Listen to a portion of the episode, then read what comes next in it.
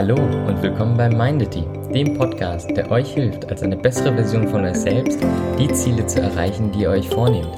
Also viel Spaß und los geht's!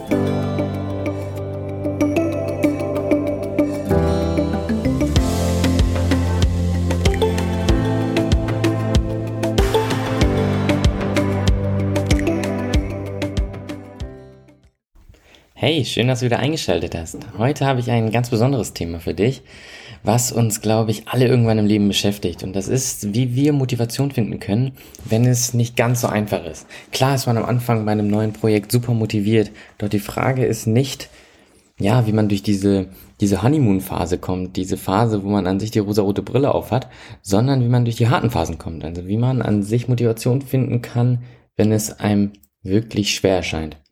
Und ich habe da genau acht Möglichkeiten, die du nutzen kannst, damit du mehr motiviert bist. Und ich gehe die acht mit dir durch. Die sind unterteilt in zwei unterschiedliche Kategorien, das erkläre ich dir gleich. Aber an sich gebe ich dir heute die Werkzeuge mit, wie du es einfacher haben kannst, dich auch in harten Phasen zu motivieren. Weil wir kennen es alle. Jeder von uns war mal in einer Situation, wo man ja an sich in einem kleinen Loch steckte, wo man an sich nicht wusste, wie man weitermachen sollte. Und selbst wenn man es wusste, nicht die Kraft hatte, dazu weiterzumachen. Also, lass uns keine Zeit verlieren, los geht's. Die erste Technik heißt Label It. Das heißt, versuch an sich deiner Demotivation einen Namen zu geben. Und was meine ich damit? Damit meine ich, dass du mal in dich gehst und überlegst, okay, was demotiviert dich gerade, was motiviert dich gerade? Also wirklich in dich hineinhörst und an sich versuchst, deiner Demotivation einen Namen zu geben. Beziehungsweise genauso, wenn du sagst, okay, ich bin eigentlich motiviert, aber die Hindernisse sind so groß, die mir ja auf den Weg gelegt wurden oder die vor mir stehen, dann sagt an sich die Technik aus, benenne diese Hindernisse. Was genau ist an diesen Dingen ein Problem? Was genau steht dir im Weg? Und warum steht es dir im Weg? Was hindert dich daran, ich sag mal, an dem Hindernis vorbeizugehen, das Problem einfach zu lösen.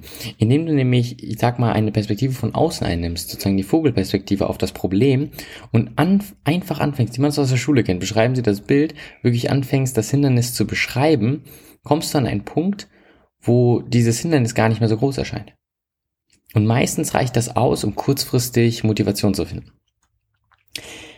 Zweite Technik und die ist ein bisschen langfristiger gedacht beziehungsweise mittelfristiger und das heißt, die Technik beschreibt, dass du an sich die Deadline und ich sag mal die Ziele hinterfragen sollst.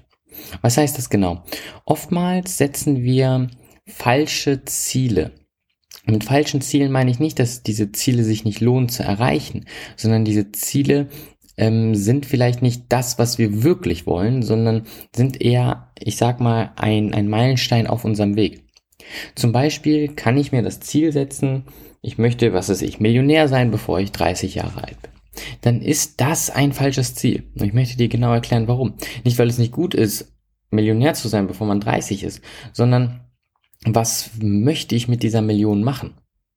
Das setzt ja einen unglaublichen Druck ja an sich auf mich, diese Million zu erreichen, einen unglaublichen Druck, den ich ja gerecht werden muss, um diese festgesetzte Grenze zu erreichen, weil ich mir vorstelle, mit diesem bestimmten Wert irgendwas erreichen zu können. Die Frage ist, was ist das? Und meistens ist es ja, ich glaube, dass ich mit einer Million, bevor ich 30 bin, viel glücklicher bin als heute.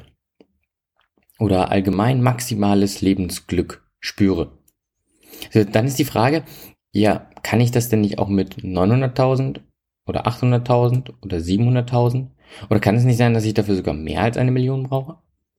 Und ähm, warum mit 30? Ist 29 in Ordnung? Ist 31 in Ordnung? Was ist, wenn es erst mit 35 oder 40 oder 45 soweit ist? Ist das auch noch okay? Und habe ich dann nicht dasselbe Ausmaß an Lebensglück?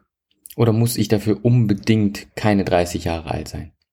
Und es ist besonders schlimm, wenn ich zu jung bin. Also ihr merkt, man kann das relativ schnell auseinandernehmen und diese Grenze wirklich hinterfragen auf eine Art und Weise, dass man danach nicht mehr diesen Druck spürt, dem gerecht zu werden in harten Zeiten. Und das Schöne daran ist, dass man, wenn man ein Ziel so hinterfragen kann, merkt, was halt wahre Ziele sind, was halt wahre Deadlines sind und was an sich ja, Deadlines unserer Vorstellungskraft sind. Deadlines, denen wir nicht wirklich gerecht werden müssen, um unser Lebensglück zu finden. Das war jetzt vielleicht etwas ein großes Beispiel, aber es gibt genauso auch kleine Beispiele. Nehmen wir mal Beispiele aus dem Alltag. Dann kann es sein, dass du dir vielleicht ja als Ziel gesetzt hast, im Sommer so und so viel was weiß ich, sportlicher auszusehen, so und so viel mehr Kilometer joggen zu können. All diese Ziele solltest du genauso hinterfragen. Nicht um sie am Ende nicht mehr zu haben oder nicht um diese Ziele komplett zu hinterfragen, sodass du am Ende gar keine Ziele mehr hast oder diese Ziele als wertlos erscheinen, sondern hinterfrag sie auf die Art und Weise, dass sie so formuliert sind, dass du dich nicht auf dem Weg, diese Ziele zu erreichen, komplett selbst zerfrisst. Die Idee ist, dass du Ziele setzt, die du gerne erreichst. Und wenn du, sage ich mal, gerne joggen gehst und dir also ein Ziel gesetzt hast, was dafür gesorgt hat, dass du nicht mehr gerne joggen gehst, deine gesamte Motivation am, am Joggen verloren hast, dann ist es vielleicht nicht das richtige Ziel. Und da kommt genau diese Technik ins Spiel, dass du anfängst, deine Deadlines, deine Ziele zu hinterfragen. Die dritte Technik, die einen sehr motivieren kann, ist es, ja, für jemand anderen weiterzumachen. Gerade dieser Teamgedanke, ähm, hilft ungemein in harten Phasen durchzuhalten. Ob das für, was weiß ich, deine Partnerin oder dein Partner ist, ob das für deine Familie ist, ob das für Freunde ist oder ob das für einen Arbeitskollegen ist, für jemand anderen durchzuhalten, ist ein unglaublich mächtiges Werkzeug für harte Phasen und bietet einem die Möglichkeit, gerade kurzfristig nochmal, ja, an sich den Turbo aktivieren zu können, wenn man sich selbst loslässt und wirklich altruistisch es für jemand anderen aushält. Kommen wir zur vierten Technik und da geht es darum, dass du versuchst an sich herauszufinden, was dich ganz am Anfang motiviert hat. Weil meistens ist es ja so, wenn wir ein neues Projekt starten, sind wir am Anfang unglaublich motiviert. Und das ist auch richtig und das ist auch gut so. Und meistens flacht aber diese, diese Motivation am Anfang im Laufe der Zeit ab. Und das heißt, die vierte Technik sagt, gehe bitte in dich und überprüfe, was dich am Anfang motiviert hat. Was hat dich am Anfang gereizt? Warum hast du dieses Projekt überhaupt gestartet? Warum hast du überhaupt angefangen? Und wenn du das für dich klären kannst, dann ist meistens, sind da genug Gründe dabei, warum du jetzt auch weitermachen solltest. Warum es sich sozusagen lohnt, weiterzumachen. Kommen wir zur letzten Technik der ersten Gruppe. Und das ist, dass ich sag mal, die erfolgreichsten Dinge, die du machst, aus entspannter Energie folgen. Was meine ich damit? Ich glaube, Autor Ryan Holiday aus dem Buch In der Stille liegt die Kraft hat das sehr, sehr gut beschrieben und ich kann dieses Buch auch nur jedem empfehlen. Die Idee ist, wenn wir etwas zu wenig wollen, sind wir absolut unmotiviert und sind nicht bereit, genug Energie aufzuwenden, um diese Sache zu erreichen. Genauso aber, wenn wir etwas zu sehr wollen oder zu aufgeregt sind, zu nervös sind, schaffen wir es meistens auch nicht. Das heißt, auch dann ist an sich diese, diese Überempfindlichkeit auch nicht wirklich hilfreich. Das heißt, wann sind wir denn am produktivsten? Wann schaffen wir denn am meisten? Wann sind wir denn an sich im absoluten Flow? Und die Antwort auf diese Frage ist in dem Moment, wo wir entspannte Energie verspüren. Was ist entspannte Energie? Entspannte Energie ist, wenn du nicht ja, fast vorm Einschlafen bist, weil dich die Aufgabe so überhaupt nicht reizt. Entspannte Energie ist aber auch nicht, wenn du so nervös bist, dass du kaum schlafen kannst. Entspannte Energie ist, wenn du an sich im absoluten Bewusstsein deiner selbst, in einer, mit einer absoluten Ruhe der Aufgabe nachgehst, ohne gestresst zu sein, aber auch genauso ohne gelangweilt zu sein. Und wenn du mal für dich überprüfst, wann du bei den Hindernissen, die dir gerade, ja, ich sag mal, auf dem Weg liegen, wann du in diesem entspannten Zustand bist und versuchst mehr in diesem entspannten Zustand zu sein, dann kann das unfassbar hilfreich sein, dein Ziel zu erreichen. Vielleicht ist es einfach das Arbeitspensum, was gerade dafür sorgt, dass du sehr gestresst bist. Vielleicht ist es aber auch so, dass du ähm, diese Woche oder diesen Monat oder die letzten Monate sehr viele Aufgaben gemacht hast, die dich so überhaupt nicht reizen, die dich so gar nicht motivieren. Und dann bist du nämlich nicht in dem Modus dieser entspannten Energie. Und vielleicht ist es dann an sich, ja, die eine oder andere Aufgabe, die dich motiviert, worauf du Lust hast, oder vielleicht ein bisschen weniger Aufgaben, sodass du nicht so gestresst bist, dass du wieder in deine innere Mitte kommst und dein volles Potenzial ausschöpfen kannst. So, diese fünf Methoden, die sind mega. Die sind mega, um an sich langfristig an sich zu gewährleisten, dass du alle Hindernisse überwinden kannst. Es gibt jetzt aber auch drei andere Methoden, die ich dir vorstellen möchte. Und das sind an sich ungesunde Methoden. Warum ungesund? Weil die nicht ja, gut sind. Die solltest du an sich nicht häufig anwenden, aber bei dem einen oder anderen klappt's. Und wenn ich so zurückblicke, habe ich auf jeden Fall jedes dieser drei schon mal angewendet. Und das ist auch gut so, weil wir Menschen sind einfach emotionale Wesen und manchmal brauchen wir so eine Form von Motivation, so eine Technik, die uns, ja, auch wenn es uns langfristig schaden würde, kurzfristig hilft. Das sind sozusagen die, die Aufputschmittel, ja, des Mindset-Shifts. Fangen wir mal an. Die erste Technik heißt mehr Deadlines. Wenn du glaubst, du bist gerade unmotiviert, dann kann es dem einen oder anderen helfen, einfach ein bisschen Druck zu verspüren.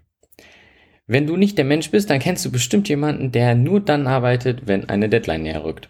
Und wenn du an sich in der Situation bist, wo du, ja, ich sag mal, keine wirkliche Deadline hast und deswegen nicht motiviert bist, ja, dann schaff dir eine Deadline dann bau es dir so, dass du einfach eine Deadline hast. Nimm das Projekt an und sag, du bist nächste Woche fertig, obwohl das Projekt normalerweise drei Wochen benötigt. Und zack, hast du so viel Druck, dass du es auf jeden Fall hinkriegen wirst.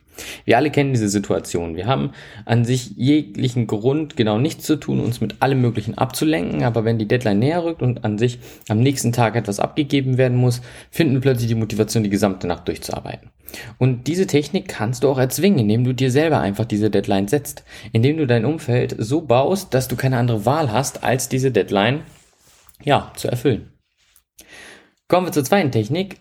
An sich, ja, öffentliche Verpflichtungen. Was heißt öffentliche Verpflichtungen? Ähm, du kannst zum Beispiel eine Wette mit einem Freund abschließen, dass wenn du das und das bis dahin nicht schaffst, ihm so und so viel Geld schuldest. Das verpflichtet dich ja jetzt an sich, diese Aufgabe, dieses Projekt abzuschließen, weil du ja sonst in diesem Fall Geld verlierst. Genauso kannst du zum Beispiel, wenn deine Arbeit teilweise öffentlich ist oder auch im privaten Umfeld, sie einfach so öffentlich wie es geht machen. Sagen wir mal, du verfolgst ein, ja, verfolgst ein Projekt, was jetzt nicht unbedingt mit deiner Hauptarbeit zu tun hat, aber an sich zeitnah am besten fertiggestellt werden sollte auf deiner Arbeit. Dann kannst du ja jedem deiner Arbeitskollegen erzählen, dass das bald fertig ist ähm, und du dich freust, denen das zu zeigen. Und jetzt bist du ja an einem Punkt, an dem du ja gezwungen bist, das irgendwann fertigzustellen, weil du hast ja schon allen davon erzählt. Also kannst du vor allem dann, wenn du ich sag mal, auch teilweise in der Öffentlichkeit stehst, sagen wir mal, du bist vielleicht Abteilungsleiter, du bist vielleicht der Chef der Firma, dann kannst du ja auch an sich allen Arbeitskollegen sagen, dass sie das und das erwarten wird in der kommenden Woche und dann hast du ja an sich den Zugzwang, das zu erfüllen, weil du sonst sagen musst, dass du es nicht geschafft hast. Die dritte Möglichkeit, die dritte ungesunde Möglichkeit, dich kurzfristig zu motivieren, basiert auf Rache und Erfolg. An sich dieses klassische Gefühl, dir werde ich zeigen ich werde mich rächen. Das, das, das werde ich mir nicht gefallen lassen. Und dieses Gefühl von Rache und Kampf kann unfassbar hilfreich sein, kurzfristig Motivation zu finden und Projekte, Aufgaben abzuschließen, Hindernisse zu überwinden. Das heißt, suche dir einen Feind, wenn du das brauchst. Und meistens ist das etwas, was uns kurzfristig hilft und wenn das Hindernis erstmal weg ist, auch langfristig bestehen bleibt in dem Moment, wo wir uns, ja, ich sag mal, mit einem klassischen Feindbild motivieren. So, das waren die acht Techniken, wie du Motivation finden kannst in Phasen, wo es unfassbar schwierig ist, Motivation zu finden. Ich hoffe, du konntest was mitnehmen. Wie gesagt, pass bei den letzten drei Techniken auf. Die solltest du nicht zu häufig verwenden, weil es nicht ganz so gesund ist. Aber auf jeden Fall können sie dir helfen. Schau lieber, dass du die ersten fünf Techniken für dich umsetzt und dass sie Teil deiner Planung werden, Teil deines Werkzeugrepertoires für Hindernisse und demotivierte Phasen. Und dann wirst du schon merken, wie schnell man da besser wird und viel eher an Projekten arbeiten kann und sie auch wirklich in einem Flow abschließt, als ständig bei Hindernis und Hindernis demotiviert zu sein. Ich hoffe, du konntest was mitnehmen. Bis zur nächsten Folge. Ciao.